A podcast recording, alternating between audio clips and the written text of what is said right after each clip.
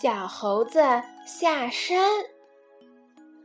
在一座山上住着一个小猴子，他每天快乐的生活着。有一天，小猴子下山来了，他走到一块玉米地里，看见玉米结得又大又多，非常高兴，就掰了一个。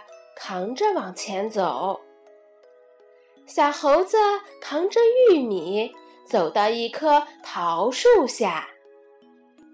他看见满树的桃子又大又红，非常高兴，就扔了玉米去摘桃子。小猴子捧着几个桃子走到一片瓜地里。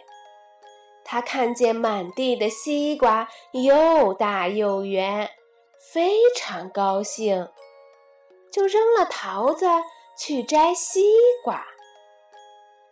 小猴子抱着一个大西瓜，高兴地往回走。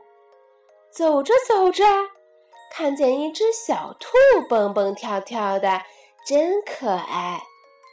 他非常高兴，就扔了西瓜。去追小兔，小兔跑进树林子不见了。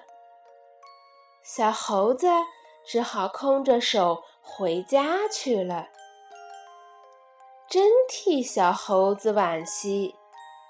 小朋友们，你们知道小猴子为什么空着手回家了吗？